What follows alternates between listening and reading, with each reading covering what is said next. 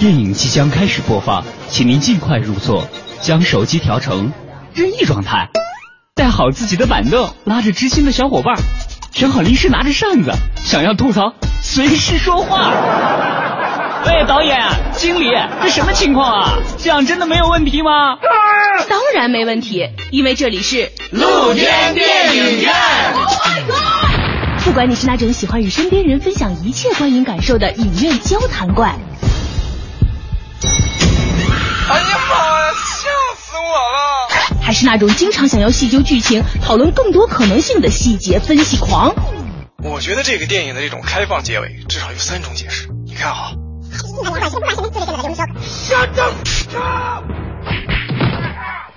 又或者你是那种想要去看电影，但是不知道哪些好看的呆萌天真戏。嗯，都有什么好看的电影啊？好看，好看，好看，好看的电影。哼，多了。在这里，你都能找到那个属于自己的观影节奏。说看就看，放松惬意，分享电影，畅谈心声。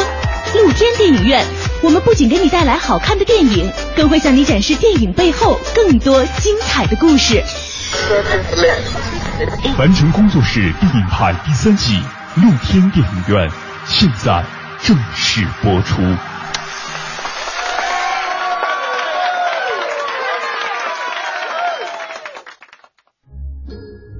收音机前的听众朋友们，大家好，欢迎您收听今天的露天电影院，我是张远远。首先还是介绍一下今天来到节目中的两位嘉宾。大家好，我是橙子。橙子，优享看片会的创始人之一。目前每周日晚在建外 SOHO 的幺零幺咖啡举行观影活动。北京大大小小的咖啡馆电影沙龙并不少。优享看片会从二零一一年八月开始，到现在三年时间，已经放映过了上百部电影，几百个观众亲自参加过他们的活动。他们中的一些人，即便离开了北京，依旧称呼自己为优享外地亲友团。橙子自称是基本级影迷，他说这代表资深影迷的基准，跨过去的就是骨灰级影迷，跨不过就还是个爱好级或入门级影迷。大家好，我是陆之宇。陆之宇，鲸鱼放映室组织者，微杂志看电影看到死创刊人，网媒电影工作者，豆瓣骨灰级影迷，看片量达七千部以上。他曾发表大量影评在《看电影》《中国企业家》等杂志。他个人最爱的导演是费里尼。他相信活着的人是未完成的世界，并自诩为是一个活在其他时代的旁观者。提到俄罗斯，人们很难想到电影；而提到俄罗斯电影，人们一般想到的是前苏联的红色电影。但是，随着时间的推进，俄罗斯电影早已呈现出了丰富多彩的面貌。二零零三年出现在大家眼前的电影《回归》，作为导演安德烈·萨金塞夫的处女作，除了向世界显示出了他的天才水准，更向人们讲述了一个关于特定政治背景下的家庭故事。我们该怎样理解这部影片？为什么说俄罗斯电影有着自己特殊的精气神呢？带着这些问题，我们继续与嘉宾聊了起来。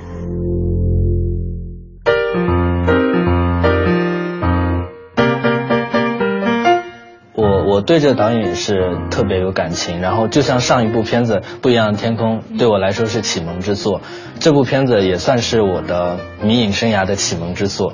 因为当时这片子也是在央视六套的佳片有约看的，跟《不一样的天空》正好隔了一周，然后然后就很影响我的。差不多佳片影院那那会儿是我上高中的时候，然后佳片影院都是晚上十点以后，我的房间里没有电视机，然后我就偷偷溜跑溜溜到我爸妈的房间里面去看，他们睡着了，我就坐在地板上看，然后趁他们睡着，然后因为看完都一点多了嘛，就那会儿就高中的时候是那种状态，反正扯远了。不过我我来说一下这导演吧，因为这导演这部片子算是这导演的处女作，然后很多人都有这种观念的，就觉得一个导演他拍就作家也好，导演也好，他的处女作可能是最出彩的，然后他会把所有的精力很多都花在就前期一些精力都花在这一部作品上。不过有的时候，其实他虽然是把所有的精力都放在这个里面，但是有很多想法可能是比较稚幼稚的，比较就是可能他想象的这个 对，可能更多的是那种青涩在里面。可能都会有吧，但是这个片子就是属于属于这个导演他怎么说呢？他是。一般都想一鸣惊人嘛，一开始一部片子想一鸣惊人，然后他会把很多他想了很久的一些东西都容纳在一部片子里面。但这个导演他很多都会那么做，他就是恨不得把所有他想到的好的点子都放在一个片子里面。但这个导演比较，我觉得他比较牛逼的地方是他没有那么做，他是尽量极简化了，就把很多他可能觉得更好的点子都放弃掉，然后只选择三个演员，选择一个岛屿一片海，就没有什么其他。一些很花哨的东西，他就拍出了这样一个故事，而且是他的处女作。因为这个片子后来也入围了那个威尼斯电影节嘛，最终还拿了威尼斯电影节的金狮奖，就是最高奖。当年我们贾樟柯的那个《三峡好人》也是拿了拿了这个奖。对，然后他光靠着这一个片子，他就可能已经站在了俄罗斯就是新导演的佼佼者的这个行列里面。而且这片子算是两千年后的片子嘛，他后来也是。入围了很多百家百家的名单，什么东欧电影百家、苏俄罗斯电影百家里面就很难得，因为两千年后的片子很少很少有这么出彩的。尤其在俄罗斯这种电影也算是电影大国，出了这么多大师的这种国家。一部拍摄于两千零一年的电影，其中导演的处女作，他选择了用一种。相对简单的方式来为大家呈现出了这样一部佳作。那么他到底在电影中是怎样实现的自己很多对于电影的诉求？他为我们讲述了一个怎样的故事？那么下面我们就来一起说说这部电影。其实我特别同意你的那个说法，就是很多时候你想要去抓住很多东西，或者想要去做很多尝试的时候，看起来好像你要做这件事情很困难，因为你。要做到很多，就是大家的设想不到的地方，想到很多。但其实真正难的，尤其是在导演，尤其是在你处女座的时候，是怎么样能够有那个勇气放弃那些东西？尤其你是一个俄罗斯的出来的导演，你前面都是那些大师的名字，你怎么样能够站出来？事实上，虽然《回归》这部影片看起来运用了最简单的方式去讲述一个关于一对兄弟的故事。但影片具有浓重的象征色彩，表面上父子爱恨纠缠，但背后却暗喻了俄国人如何在家长制以及集权的统治后步向民主的成长，但突然间又要面对专制的重临，不知如何自处，困惑两难。本片带有寓言式的风格，蕴含着苏联传统的诗画电影韵味，而且还带有神秘主义的神话意味，不仅在影像风格上诗意盎然。充满自然美感，而且折射出具深度和厚度的现实寓意。本片是俄罗斯导演安德烈·萨金塞夫个人执导的第一部电影。安德烈·萨金塞夫生于1964年，1990年毕业于俄罗斯国立戏剧大学，主修表演，曾参与多部独立电影的演员工作。2000年，担任数部电视电影及连续剧导演，期间认识了电视台创办人迪米哲里斯尼夫斯基。并邀请他开拍《回归》，影片描述父子失散多年后再度面对彼此所产生的亲子冲突和情绪波动，让人印象深刻。第一次参展就获得第六十届威尼斯影展最高荣誉金狮奖和最佳新人导演奖两个奖项，世界各国的电影界人士都为这位年轻导演惊艳不已。这部影片本身更是被《纽约时报》评为重新肯定以及延续了塔可夫斯基所代表的俄国电影思维。《洛杉矶时报》则认为这部电影是电影中的经典，走进了一个更深远、更激昂的层次，远远超乎了它表面所预示的内容。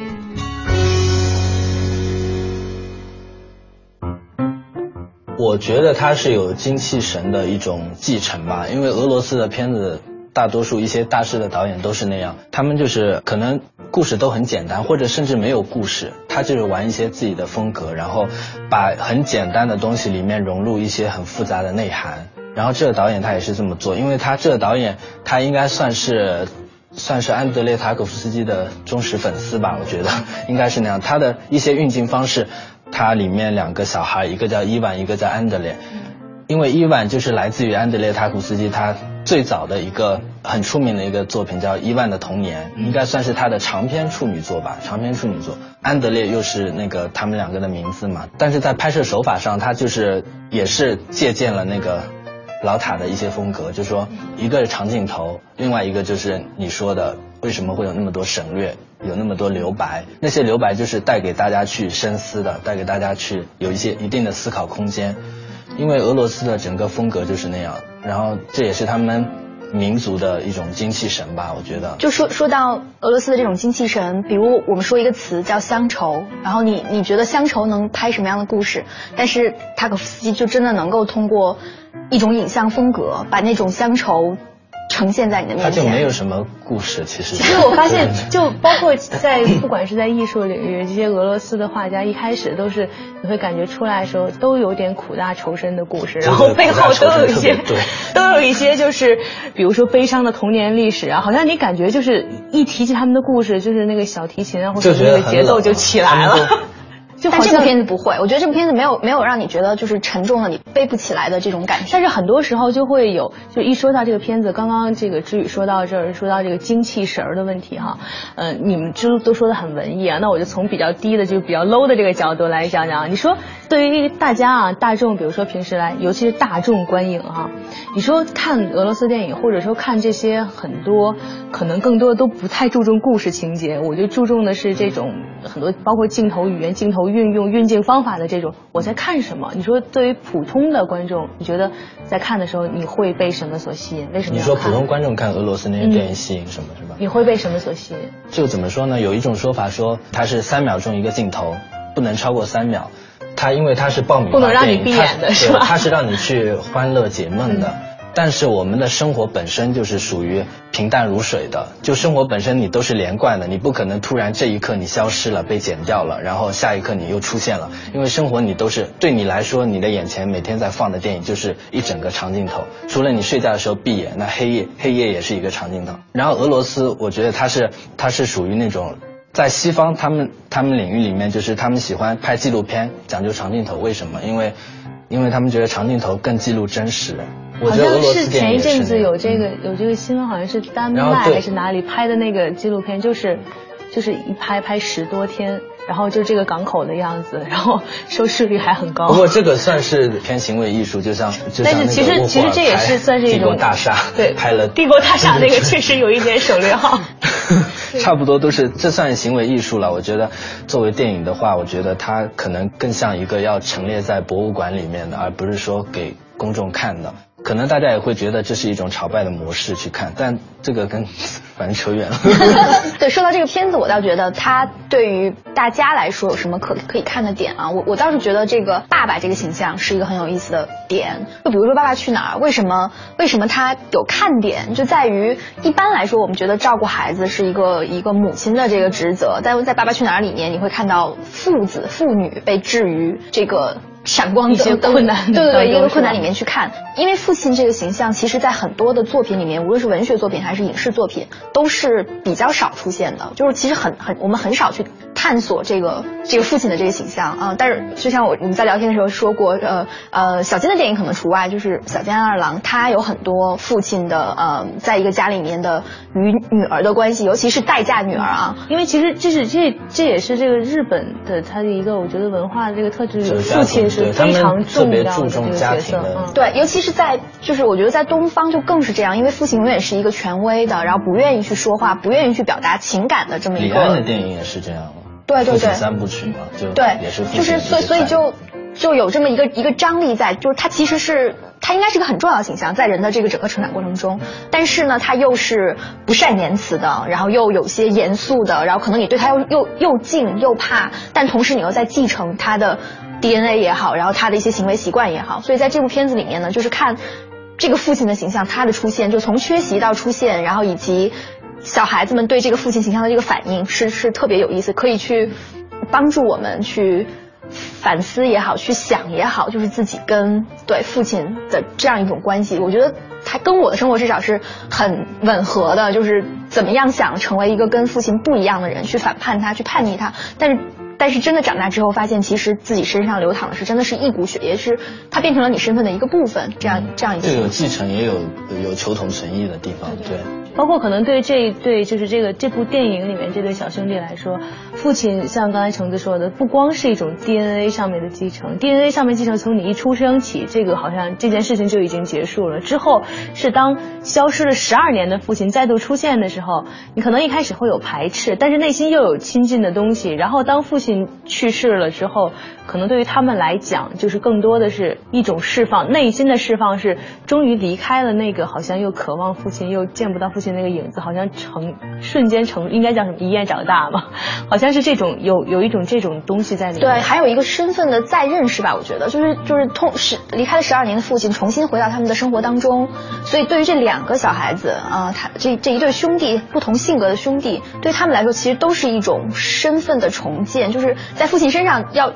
再看到啊什么是。什么是成为我的那一个部分？我觉得是，其实是有这么一个过程的。就对于我们大多数年轻人而言，都是十八岁出门远行嘛。其实，你出门远行的那一天，就是成为第二个父亲，就是属于，就是一代一代就这么传奇下来。你究竟是背负了什么呀？从高中起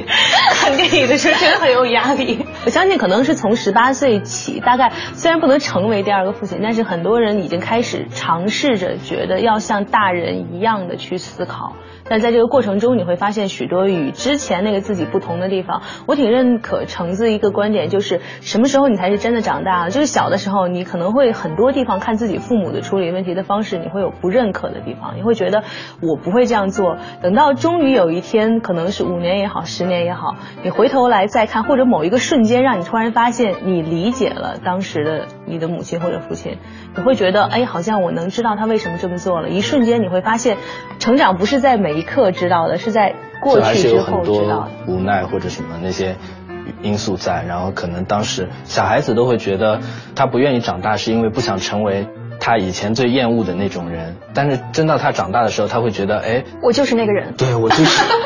就是那个我 最厌恶的那个人，一点点惨了。但是我们能对这个故事的情节能讨论出来这么多，至少能给大家心理上有一个保票，是这个电影至少不是真的没有情节，然后只有运镜的这种。所以大家其实可以作为想要接触俄罗斯电影，想要接触这些有一点点深度，有一点这个让你看起来会。看惯了这个商业片，会有一点排异感的时候，这个算是可以作为一个入门的电影，因为它其实从故事上也是一部，还说了一个，还算说了一个完整而且很让人觉得挺精彩的故事。对，它其实让不同人看到不同层面，可能普通人看会觉得是《爸爸去哪儿》那个故事，然后他在这个基础上又能学到。看到一点新的东西，然后对于喜欢就是一些刨根问底或者觉得阴谋论者是吧？对于阴谋论者而言，他会挖出很多很多深层内涵的东西，这就是俄罗斯电影的魅力，我觉得。对，但是这些俄罗斯电影的魅力，有的时候让你觉得，在你看一些影评的时候，你会突然发现民间充满大神哈。包括我们今天来录节目之前，志宇还说，居然看到网上还有人评论说，父亲的这个车牌是不是有象征的意义？对，车牌号那个号是不是那天俄罗斯发生了什么事情？对，所以很多时候其实这也是一种大家的心态，好像你在看俄罗斯电影的时候，你就会绞尽脑汁的像在进行一场智力的角逐，就是我能不能看到导演想说的那些没有说出来的。的东西，我估计可能导演自己还看到，也说不定他会想，哦，原来这里还可以这么理解。有些也有巧合，对。所以其实像这种故事啊，我觉得最近也有一些电影，包括我们在私下在在底下说，有些电影故事很简单的，但是当然对于这部电影来说，它的隐喻很多。然后，但是对于比如说我们扯远一点讲，就对于年轻的导演想去尝试的这种方式，讲一个简单的故事，未必。不是一个好的选择，可能从演员的选择到，其实他给了你更多的空间去发挥。因为中国现在就是呃，中国的电影市场现在就大家都在强调说缺少好故事，要编剧很重要什么什么。搞得现在编剧好像很苦，就是故事越挖越不靠谱了。对，现在故事都想一鸣惊人，然后都想去，就是我刚刚说的这个问题。就花里胡哨想玩一些很多别人没没玩过的那些东西，新导演都都容易这样。但是我觉得，可能换个角度来讲，你讲简单的故事，但是你挖深，这个可能更更容易出彩。至少怎么说呢？可能在国内你会觉得大部分人都不爱看那样，但是你如果新导演想走就是获奖什么这条路的话，我觉得还是，不过关键还是看导演自己想要什么，想要想要就是他想要文艺还是想要商业。那其实这也是我想说的，如果说你真的挖深，你去拍一个东西，可能得奖并不难，关键是你得奖之后，大家会不会真的去影院看？就像其实前一阵子的这个《白日焰火》，我们我们在聊起来之前也会说，大家是片子呢，大家都说是个好片子，但是经常会出现这种一家人去电影院看，然后、嗯，但是不会选择这个坚持不下来的这种情况。但是我想说一点，就是好电影它可能就是培养，就是跟文化一样，文化好的文化是培养一个民族的气质的。如果一个好电影形成了一个很好的，就是比较普遍高质量的一一个水准的话，然后它好电影它也是培养观众的喜好的。我觉得，至少在近几年来看，就是像《白日焰火》这样的片子。以往是不可能过亿的，但是今年它过亿了。虽然也有运营方面的一些这方面的原因，但是怎么说，观众的口味也是被培养的。我觉得还是创作者，创作者如果你嗯很多人都会去想着拍一些好的文艺片，大家观众的那种。热情也会被带动起来的，我觉得就是怎么说，一个市场里面你不可能只有商业片，也不可能只有文艺片，还是两者需要兼顾的，这样更让市场多元化。我觉得其实你说到这个，让我想起来就是你说的这个俄罗斯的这个精气神。其实不管他们的音乐，然后还是他们的画家，还是说包括他们的这个导演、演员，就是这个人一出来，你就能。一看他就哦，怪不得他是因为他是俄罗斯人，或者说因为他有这样一段历史，他是有一个很鲜明的这个民族特质在里面的。但是现在好像我们一提到我们这个民族特质的东西，现在能想到什么？阳光灿烂的日子，或者什么？就是那一段记忆 是吧？张艺谋啊，陈凯歌，就就 全都。确实，一个国家它的文化品味需要一批人来带动的。但是我很我也很愿意看到一些特别积极的地方，比如说《白日烟火》，它的它会带来的一种向好的这样一个发展的方向。但确实不可能凭一两个人一一两部片子把这个整体的水平拉上去。对对对。嗯，这就是为什么我们可能有的时候还要去看一看别国的，像俄罗斯的这样的一些一些好的片子，它为什么？为为什么会有影迷群体，也是这个原因。对，没错。大家互相鼓励一些，看一些好的片子，是吧？那我们再说回俄罗斯，再说回我们今天这个电影啊，刚才好像聊有一点聊远了。说到这个电影，其实到演员，大家可能都觉得就是名字，因为也是也算是导演的处女作，所以演员方面也可以说挺省的，因为你也没有看到什么熟悉的面孔，然后两个小朋友加一个爸爸，然后这个电影就搞定了。但是其实还是在表演的过程中，我觉得还是。一定程度上，是不是不找那种大腕演员的情况下，就是更能控制？我觉得不需要，因为这部片子的两个小兄弟完全基本上本色出演就已经让他很出彩了。尤其影片一开头，就是小孩子在奔跑回家，他们好像兄弟兄弟有打一架吧，然后奔跑回家那那一段。你就会发现很多儿童电影，或者不能叫儿童电影，带给你的那种生命力啊。当时特别让我想到肯洛奇的小孩语音，非常不错的，就是那种孩子的，就是他们都很有主意。就是其实这这在我们小时候通通常都会面临的一个心理状态，就是你你觉得你自己完全能够掌握这个世界，然后你不想在别人面前丢脸。所以那个影片的一开始也是兄弟两个人跟一群自己的朋友在高台上面要跳水，然后这个哥哥就跳下去了，然后弟弟可能有点恐高，所以在上面发抖，瑟瑟发抖。我觉得在个人处境这个角度来看呢，就是是很典型的，在你人生的那个阶段啊、都会遭遇的，就是你你怕在同伴面前丢脸，然后你也想展现的很英雄，是 是个人层面的这么一个解读。其实它也可以解读到他的一个一个政治背景或者是怎样，就是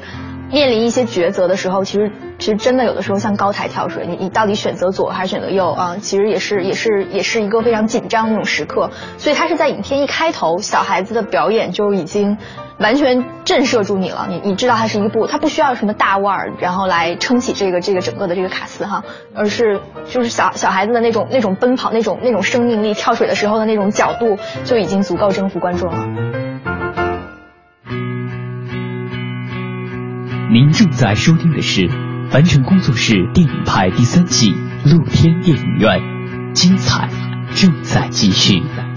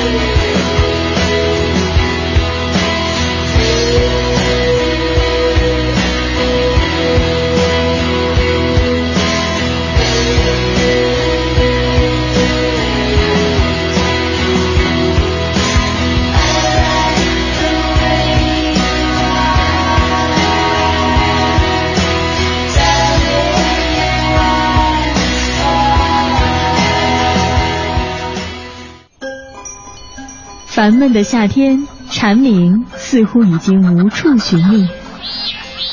回忆那些曾经与我们相伴的片段，会不会有这样的场景浮现？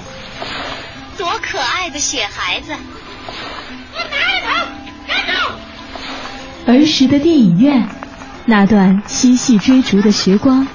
那年蒲扇摇曳着的夏天，以及那段似曾相识的片段。等一下可以骑小胖车送我回家吗？露天电影院，我们在回忆的光景中找寻那个那个不曾消失的夏天。夏天。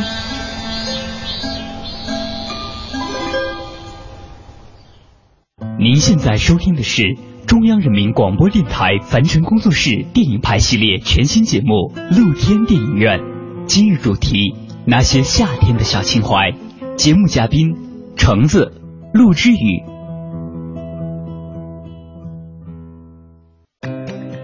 悠长的道路，广阔的原野，无垠的湖面，清冷的色调，极美的构图，在电影回归中。随便截取一帧画面，都如同黄金分割的经典事例。现实世界被远远抛在身后，被彻底模糊。整部电影弥漫着一股永恒的诗意气质，渗透出深沉的哀伤情绪和冷冽的美。很多人说，这部电影中的细节彰显着来自俄罗斯电影的独特魅力。那么，这种魅力究竟是什么？我们又该如何理解影片最后父亲的离去呢？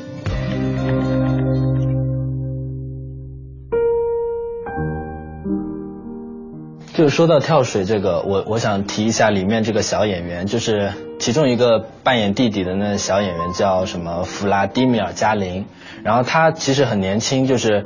拍这个片子的时候大概还就十六岁，就十六岁，二零零三年嘛，他是在这个片子里面他表演的角色是跳水，然后他在拍完这个片子之后意外去世了，他十六岁年仅十六岁去世，然后也但是他的死因就跟这片子很相似，也是跳水。意外发生意外，然后身亡，然后我觉得还是挺遗憾的，就因为他那个片子增加点有点悲剧的色彩。对对对，增加了悲剧色彩。很多人说是不是因为拍这片子有有有种魔咒，有种魔咒，或者是入戏太深这些这些原因。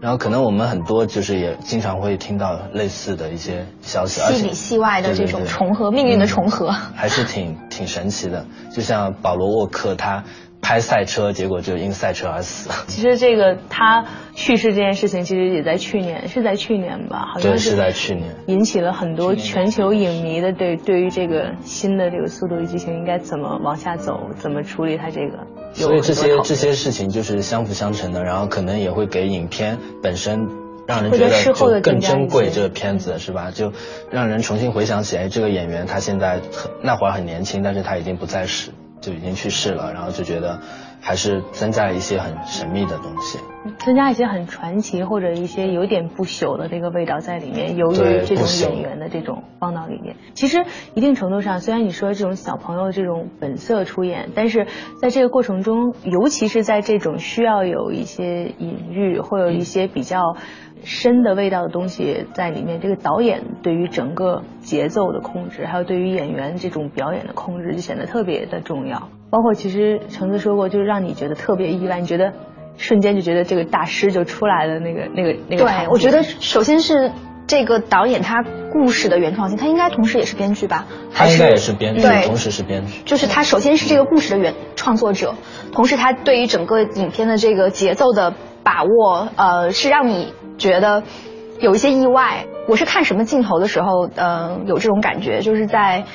父子行基本上要结束的时候，这个终于有一个有一场冲突，小儿子跟爸爸吵起来了，然后小儿子就跑上了这个高台，然后不打算再下来，还是打算去跳水，好像不敢不敢下来，就是因为这个儿子也有点恐高嘛。然后父亲呢，就就其实是上面要去保护他，然后是非常意外的抓到一个木木桩，然后就掉下去摔死了，然后。你想那是在影片快结尾的时候，你本以为任何一部影片都应该是有父子圆满和解的，对对对，一个 happy ending，、但没想到是是以父父亲的这个意外身亡来做结的。我觉得这对于两个孩子其实也是一个重创，就是在问他们，可能要问自己，就是父亲对于他们来说意味着什么，然后那父亲的离去对他们来说又意味着什么？一个很简单的答案是意味着他们要长大了，然后可能父亲要。要离开，然后他们也是这么去处理的，就是要把父亲放到船放到船上，再运到岸上。所以这个父亲的一突然死亡，是让我觉得哇，这个这个有已经已经有点大师色彩了。因为因为就像我们刚刚提到，但可能没有引申去讲的，就是这部片子父亲的这个形象，其实跟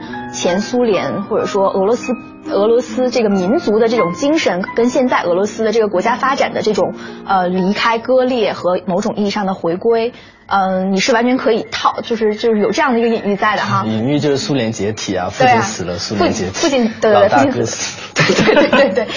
但是父亲的这个意外身亡，就让我觉得哦，真的是历史长河中的很多事件的这种猝然的发生，真的是完全没有任何预兆的。你可能觉得他一直在积累，但是但是他真的什么时候发生是你是你不知道的。所以那父亲死亡给我真的给我这种感觉，就是他父父亲死亡也不是埋葬在土里，最后是石和那个沉大海，小船一起沉到海底掉到海了，就那样。当然，可能会有很多人会觉得是不是有点过度阐述啊，或者说你有，但是这个人他所在的这个国家和他的这种风格，就让你不能不去想这些东西。但我觉得这个片子对这样阐述，我觉得是没有问题的，并没有过度。我觉得，因为他所在的这个文化背景下，一个人在想什么事情，跟他所经历的和他这种所处的国家的历史是有关系。我觉得这也是这部片子的高明之处，就是你可以不用去去想它的深一层这个层浅一层都对深一层 OK 浅一层都是 OK 的。这个导演看到不同层面。而且这个导演自己，他也他也做了一件让我觉得还挺有意思的事，就是你刚刚说到的嘛，就是当他获奖之后，很多人就在追问说你到底是什么意思呀？很多很多记者都会追问这个问题。但这个导演他是拒绝去做访谈，去谈他这个影片他本意何在的。但是最后他被追问急了，他好像写了一篇散文，然后里面有两句话被他的这个影片做了一个官方阐释。他说，如果你以一种政治预言的方式去理解个人处境，那你的方向就走对了。所以你你看，他把政治预言和个人处境把它放在了一起，就说明它不是一个纯政治隐喻，它但它同时不完全是一个个人境遇的一个一个阐述，所以它本身就是一个多义性的。所以你的理解在这个方向上就是对的。包括它的回归，这片名也是多义性的，有多重的回归在里面。嗯，所以其实不只是我们如果从小的家庭上看，一对小兄弟对于自己父亲的归来，不同性格的小兄弟在面对这个问题的时候，他们会有不同的反应，或者说是在面对这个国家这种。分离之后，你怎么样思考自己未来的发展？有的是无措，有的是觉得有点疏离的这种这种态度。我觉得，其实不管从哪一个角度，回归都是一部可以带给你一定的思考和一定的，应该说夏日的一些释放嘛，或者是什么？你们最后如果说用一句话推荐，会在什么情况下推荐大家来看这部电影？你们会怎么想？如果归来看的不过瘾，就是看一看回归吗？有关于个人纯粹的个人的小的故事，如果看的不过瘾的话，就看一看带有这种政治隐喻的这然后种电影。后面我还是想插一句，就是这个导演叫安德烈·萨金塞夫嘛，然后他呃其实也不算是很冷门的导演了，因为今年二零一四年的戛纳电影节第六十七届嘛，他的一个新片叫《利维坦》，刚刚拿了就是戛纳的。最佳编剧奖，对最佳编剧奖。本来当时大家呃也有一些影迷押宝说他可能会拿金棕榈，但后来好像金棕榈呃后来金棕榈给了西兰，西兰的那个那个冬眠嘛，然后为什么没给他？可能是因为就是觉得他这个片子还是在重塑。就是回归这个片子的一些主题，就可以再挖深一点。如果能够再挖深一点，可能就拿金棕榈了。但是我觉得这个导演还是给我很多惊喜的，就是他的处女作回归已经到了很高的一个高度，然后他可能一度徘徊，不知道怎么样去突破自己的处女作。然后他当时拍了什么《将爱放逐》，《将爱放逐》这片子也不错，因为它呃里面用了很多致敬他的偶像，他的偶像塔可夫斯基里面一些镜头，甚至用那种很低机位的长镜头拍摄一些拍摄一些就是河流，包括杂草丛那种的。就是有一些致敬在里面，但是怎么说呢，就是还是没有突破他自己。然后后来又拍了个《伊莲娜》，也是入围了一些奖，但也是没有拿什么大奖。然后今年这个利维坦就是他有有一定的突破。然后在利维坦里面，他是有一个。就在回归里面是父亲嘛，但利维坦坦里面它是一个很大的骨骸，就是鲸鱼不知什么巨大生物的那种骨骸，然后只有一个骨骸在沙滩上，而不是活体，所以让人感觉主题还是相似，对，也是隐喻，也是隐喻，然后也是属于就苏联虽然解体了，但他的精气神还留在这个土壤上，包括回归里面也是这样，父亲虽然去世了，消失了，但是他的精气神留下来，并且继承给了他的两个儿子，我觉得这主题。还是还是挺适合多拍几次的，但是要是能再挖深一点，就是可以更好。所以，如果说在这个夏日，你有一个时间相对闲适的下午和一个相对放松的心情，也我们也很欢迎你来看一看这部呃能够体现俄罗斯民族精气神的这样一部故事也比较精彩的回归。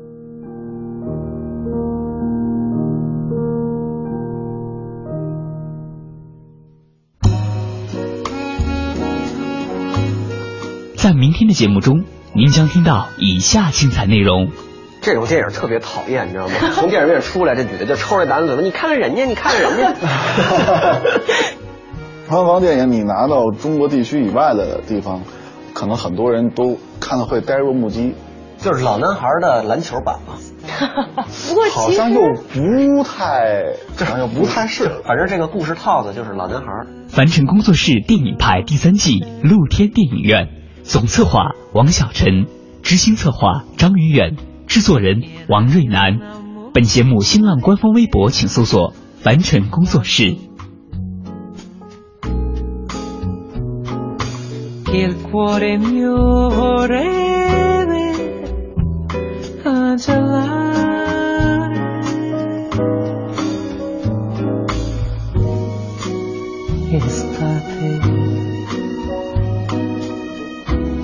Sole che ogni giorno ci scaldava. Che splendidi tramonti dipingeva. Adesso brucia solo con furore.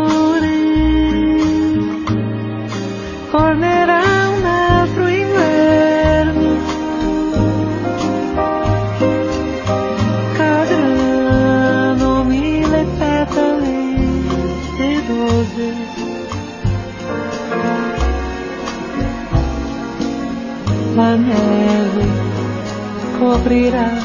tutte le cose. forse un po' di pace tornerà.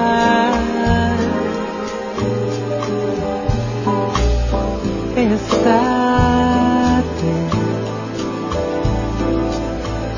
ti ha dato il suo profumo ogni fiore.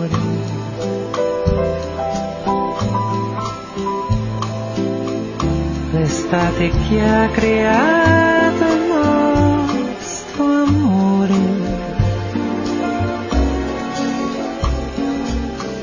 Per farmi poi morire di dolore.